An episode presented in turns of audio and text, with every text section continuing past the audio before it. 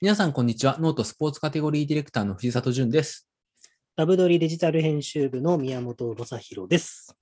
10月13日収録のスポーツ放送局です。宮田さん、いかがお過ごしですか、最近は。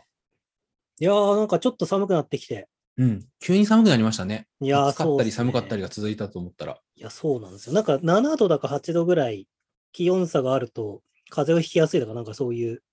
あパーーセンテージ上がるみたいな話を聞いたんで、ちょっと本当、急に着る服変わるみたいな感じになっいて、や、本当ですよよね。そう出る機会も僕ちょっと増えてきたんで、なる気ほどをなるつほけどな。いとな、みたいな感じではありますけど、ようやく秋服がね、 そう、秋っぽくていいですね。切れそうみたいなうん。感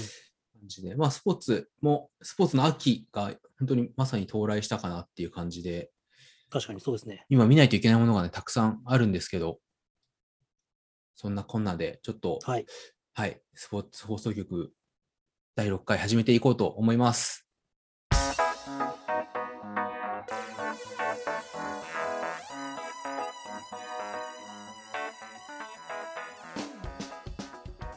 改めまして、スポーツ放送局へようこそ。スポーツ放送局は、この時代にあえてスポーツを浅く広く語るポッドキャスト番組です。というわけで、ちょっとオープニングの感じを変えてみましたが、はいうまく編集できることを願いながら、 本当に天気の話をしてしまいました。いや、なんかちょっと緊張しました。台本に天気の話って、ね、言ってた。はい、過去一、あのー緊張した天気の話でした。というわけで、えー宮本さんは、あの直前に YouTube ライブを1時間半ぐらいやりい や連投ですかそうなんよ本当に藤田さん、ありがとうございます。いやいやい やいやあのーまあ、えっと、今、さっきまでですね、ダブドリのコンテンツの方で、ダブドリライブという配信番組が YouTube でありまして、えっと、B1 の、えー地区が2つあるんですけど、西地区と東地区というのがありまして、それの順位予想をやったんですけど、まあ、ファンの方から B22 部リーグの順位予想もやってほしいという連絡をいただいたのと、僕もその2部リーグすごく推してると言いますか、皆さんに知ってもらいたいところがあるので、まあ B2 もやりましょうということで、声をかけたらまさかの、まあ一緒にあの配信やってるんですけども、昨シーズン B2 でヘッドコーチされてた東堂さんが、っていう方がいるんですけど、まあ一緒にやろうって連絡来て、まさかヘッド元ヘッドコーチと一緒に準予想するとは思わなかったんですけど、確かに立場的に難しい気がする、いいのかと思いながら、結果、そしたら、そこからあのノートをすごく活用されてるお二人のこう発信者といいますか、 うんうんうんうんこうバスケットボールを追いかけてる方と4人でライブをやりましたので、ぜひ、まあ、ご興味あったらよしよかったら、ダブドリライブで YouTube で検索していただければ出てくると思いますので、はいよろしくお願いします。いやーね1時間半喋ってここからまたスポーツ放送局に1時間半ぐらい喋ると思うんですけどこの後むしろもう藤田さんがずらしていいですかって相談して全然大丈夫ですよって言ってくれなかったらもうヒーヒー言いながら1時間多分やりき って絶対終わんねえよと思いながら絶対終わんない尺でしたよねあれだっていや西本当え、えー西からはやって西の時でも 40, 40分45分ぐらいまで行 ってましたよそうなんですよ一応短くなるようには考えて B1 は西で1時間東で1時間だったんで、はいはいはいはいまあ結局やっぱり90分かかっちゃいましたね本当藤田さんのおかげでいやいやいやいやこれを後ろにずらしていただだいたおかげであれなんではい、いやまああのー自分も晩ご飯を食べながら ライブを見てたんですけどやありがとうございますっぱり準予想楽しいですねああいうのやるとジねュースは楽しいですね。いろんな、まあ、見方があるなっていうんで、なんかどれが正しいとかじゃなくて、あ、その人そうやって見るんだ、確かにな、みたいなことがたくさんあるんで、うんうんうんそういうのはね、なんかもっと日本のスポーツをこう活性化して、まあ、それこそもう言いたいことも言えないこんな世の中じゃ的な感じの、あ れですよね。行ってこうぜみたいな感じまのあ、そうですよね。あの、うん別に、まあ、宮本さんはちょっと立場的に、こう、ライブでも言ってたけど、こう忖度みたいなのをしなきゃいけない立場なのかもしれないですいけやど、逆に忖度でランキングつけてよかったのか疑問ですけどね、僕は今まあなかなかやりづらい人、ね、いるかもしれないですけど、ファンの人がね、こう予想するっていうのは全然ありだし、なんかね、やっぱシーズン前、まあ、ちょっと今始まってますけど、この、この時期ならではの楽しみ方ですからね。うんそうですね。これがね逆、にねうんうん、そう、J リーグとかになってくると、もう大体順位見えてきたなみたいなとこうんろ、うんうん。争いなんで、もうどうすることもできないみたいなファン、サポーターもいますからあ、そうですね。ここから予想って話にはならないですけどね。うんまあそれが当たったらもちろん楽しいし、大きく外れても楽しいのが予想だと思うんでね。確かにそうですね。は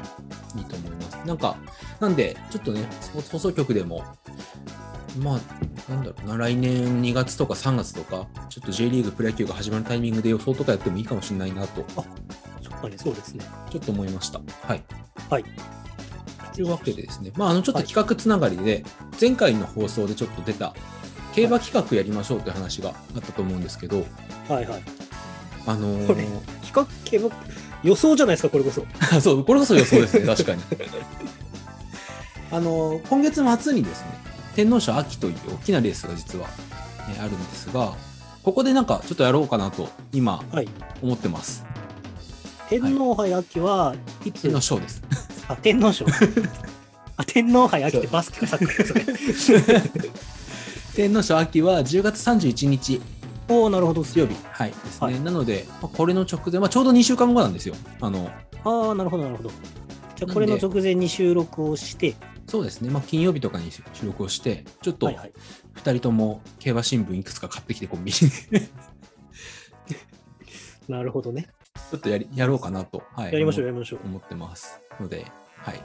次回の天皇賞っていうのは、芝2000メートルなんですね。そうです芝 2000m いやこれ結構ね個人的にも思い入れのあるレースというかあの自分大学の頃によく東京競馬場って府中にある東京競馬場にはい通ってて、ここあの天皇賞秋も東京競馬場なんですけどよく見に行ってたんですよこのレース。うん。で、まあ、当時あんまり詳しくなかったのでそれこそなんか競馬新聞見て強そうな馬にかけるみたいな感じだったんですけど、はい何年のレースだったっけちょっと何年数忘れちゃったんですけどジャスタウェイっていう馬がいてあ、知ってる、ジャスタウェイって名前を知ってる。まあ、結構短い距離1600から、まあ、2000ぐらいの距離に強い馬だったんですけど、はいこのジャスタウェイが天皇賞を勝ったレースを現地で見て、うんジャスタウェイのファンになるっていうえ体験をしてるぐらい、ちょっとこのレースは思い入れがあるレースですね。なるほどっすね。はい、なので、なんか今年はいいメンツが揃うんじゃないかっていう予想も記事を見たので、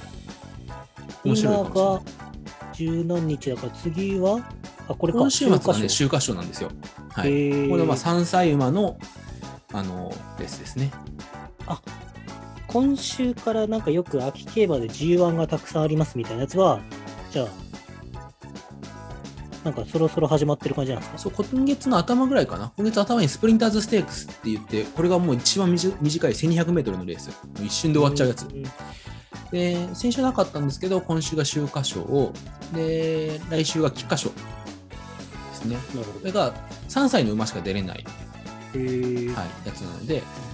まあ、その世代最強馬決めるみたいな感じのなるほどな。レースで、天皇賞は逆にオープンなので何歳の馬でも出れる。うん、あ、オープンってそういう意味なんですね。はいわかりました。じゃあ、はい、ちょっと2週後。間後、ぜひやりましょうというところと。 2週間の思えないデータ量を調べてきますね。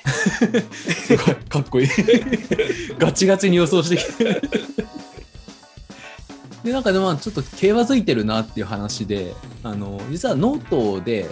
はいトースポさんが競馬の記事を結構上げてくださってるんですね。ノート内にですかノート内の、そうトースポさんのアカウントで。昔、まあ、馬娘今流行ってるじゃないですか、ゲーム。はいはいはいはい。あそこに出てくる馬の、その、昔、その、昔、まあ、要は名馬が出てきてるんだ、あそこの中には。うんその名馬の歴史をなんか振り返るみたいな記事を今、たくさん、20、今20か25ぐらい、25頭ぐらい出してくれてるんですけど、なんかその記事、すごいやっぱり好評で、自分がツイッターで、あトースポさんと競馬のイベントやりたいなって言ったら、トースポさんご本人、そのアカウントからやりましょうって返信が返ってきたので、実は11月に今、ノートとトースポさんでイベントをやるのが進んでます、準備が。すごいですね。ツイッターとかそういうのすごい、さっきあの、話戻しちゃいますけど、そのはいダブドリライブって僕がさっきまでしたやつも、はい。その東堂さんっていうコーチが、その、なんとかさんとなんとかさん呼ぼうっつったところからスタートしてますから、しかもそれが3日前とか4日前ですから。いやーなんかね、まあ、む昔のイベントのやり方とかちょっと自分はよくわからないですけど明らかにスピード感は上がってるでしょうね、いツイやッタそーとうかでだすとね。本当に。やっぱ人との連絡取れやすいですもんね。そこ自の分ハードル下がったのは、いい意味でもあるし、悪い意味では、なんかその、良くないうん連絡の取り方というか、礼まあまあ儀がないそとうですねころもあったりするんで、あれでしょうけど。さすがにトースポさんから帰ってきた時はちょっと緊張しましたけ どね。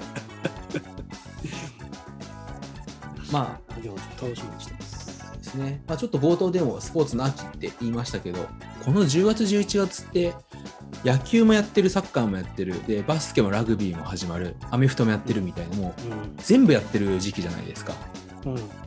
週末、何を描ければいいか分かんなくなってます、 最近。や、そうなんですよね。まあ、そうなんですよねとか言いながら、僕はバスケの試合をこの間20弱ぐらい見ましたけど、すごいえそれってそのもう普通にそれぐらい毎回見てるもんなんですかいや、見てないですよ。あ 今年からそのダブドリになったので、そのカバー範囲が広がったというか。なので B リーグって、あまあ、厳密に言うと今はまだ違うんですけど、まあ、B1、B2、B3 ってあって、はいはい B1、B2 で全1日18試合やるのかな ?36 チームあうるんうかんうんうら、んまあ、その中のまあ7、8試合ぐらい見て、で、B3 のチームで追追いかけてるというか、応援してる横浜エクセレンスっていうチームがあるので、はいそこの試合も見てっていうので、感じですね。まあ全部、全部は見ない試合もありますけど、うんうんうんうんざざざっとこう見て、ああ、なるほど、こういう試合か、みたいな。なるほど同時に見たりとかもするんですかああ、同時に見ることもありあます。って言っても、間違うんですよね、言うときに。今日も間違ったんですけど、あ間違いますよそれはだって扱わないといけない情報量が多すぎます もんこう、バスこう、こういうのをやり始めて気づいたことがあって、僕もすごい、あのー反対側にいたとき、視聴者側にいたときは、うんうんなんだこいつ間違っちゃってとかう言んうっんて、こんなんで出てくんなよと思うんですけど、間違いますね。いやー間違いますよ絶違う。対うんと。まあ、ダメなんですけど、まあ軽く、軽々しく言っちゃダメなんでしょうけど、うんうんやっぱりこうやってみて分かることはたくさんありますね、本当に。うんと思いますし、それこそなんかこう、この間ちょっとちらっと話になったんですけど、話だいぶそれますけど、はいはいあの、最近、スポルトとか、あはいはい昔マンデーフットボールとか覚えてますスポーツニュース番組ってことですよね、はい他にやってたやってて、今スパークかなフジテレビ。そうですねスパークフジテレビさんがやったりとか、で僕、マンデーフットボールが毎週の楽しみだったんですよね。はいはいはいはい。海外サッカーを知るにはマンデーフットボールしかなかった時代だったんで、うんうんうんうんまあ、スーパーサッカーとかやべっち FC もあったけど、だからそういう番組が今全部その、有料コンテンツ側にこう入っていったとか、そうです YouTube ねに入っていったってなると、うんうん意外と拾わないから、そのこう欲しい情報意外とないなっていう、その拾いたいところにあーなるほど。い思って、そう考えてたら、スポーツ放送局めちゃめちゃいい番組だなっや、そうですよね。だから、ほん、いや、本当にだから、これも立ち上げた時に言いましたけど、て。はまあ、スポルトとかって要は、全ジャンル扱うわけじゃないですか。い。うん。まあそういう番組、本当にない、なくなりましたよね。そう、ないんですよ、ね。完全になくなりましたよね。そう。だから、まあ、海外のね、サッカーの放放映権が高騰したとか、いろいろ理由はあるんでしょうけど、うんうんうん。こう、絶対にクラシコやるとか、ね、そういう、イングランドの4強の試合があるとか言ったら、絶対に結果してたけど、うんうんうん今やっぱ拾いに行かないと知れないし、わかんないですもんね。うん、っていうのもね、だから順位表とかも些細なことですけど、やべっち FC で J リーグの順位表を毎回見てると、ああ、今こういう感じの力関係か、なるんだけど、それもやっぱり新聞、今だと新聞買って見ないととか、インターネット調べて見に行かないと見れないとかっていうふうになると、こう時代だな。いや、そうですよね。なんかね、だからやっぱり、普段とか J リーグみたいな人とかが、もしかしたら、数年後見たら、え、このチーム J2 にいるのみたいなのが、うん。結構ね、多分今、ジュビロが J2 にいるみたいなのも、びっくりみたいそなうそうそう。結構いますよ信ねじられない人とかいますようね、んうんきっと。普段から追ってないんでね。うん、っていう意味では、またこういう番組が増えてほしいなってのはちょっと、いや、本当にそうですね。なんか今、うやんっぱりドコモ放映権とかが、こう、きっちりしてきちゃってるので、使える、使えないみたいなね、映像あーそがう。ですね。で、難しいのかなってところもあるんですけど、まあ、それはそれでいいことでもありますからね、うんちゃんとそういうところでお金をしっかり取って、こう、なんていうんですか、こう例えば賞金とか、ゴルフとか、女子ゴルフとかもそうですけど、賞金とかうんう運営とかにちゃんと回せるっていうのは、また、スポーツでお金が回ってくるっていうのはいいことでもありますけど。そうまあいいことでもあるんですけどこうやっぱ競技ごとで分断されちゃってる感はねどうしても日本のスポーツはあああ、っそうですてね。確かに。なんかアメリカとかだとこうまあこれはゆ、まあ、ユーロのケーブルテレビになるんですけどこう ESPN を見てるとスポーツセンターっていう、どのスポーツも扱うみたいな番組があったりするのでやっぱりなんかそういうのは絶対いるだろうなとは必要なんだろうなとは思いますけどね。確かに。そうですね。いつかもう、大企業つけて、スポーツ放送局がそんな番組に。いやー